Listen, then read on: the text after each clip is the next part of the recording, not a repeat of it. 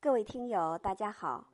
人人都希望自己能够健康长寿，那么拥有至高无上权力的封建帝王也不例外。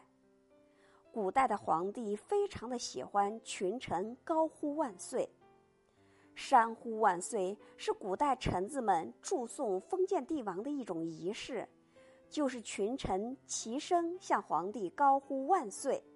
以此来祝贺他能永坐江山。既然是一种仪式，当然就不能离开规矩。臣子朝见皇帝时要单膝跪地，皇帝身边有一个专门的司仪官。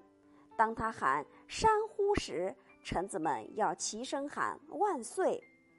司仪官再喊“山呼”，臣子们高喊“万岁”。最后，司仪官喊“再山呼”，臣子们高喊“万万岁”。你或许会问，司仪官为什么要喊“山呼”呢？这和山又有什么联系呢？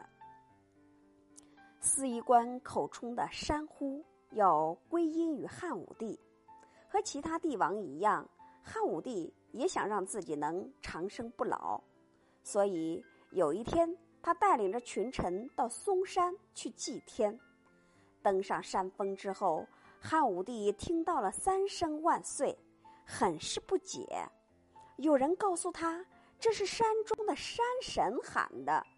汉武帝听了以后呀，是非常的高兴，并相信嵩山是座灵山，于是命人在嵩山建造了万岁亭。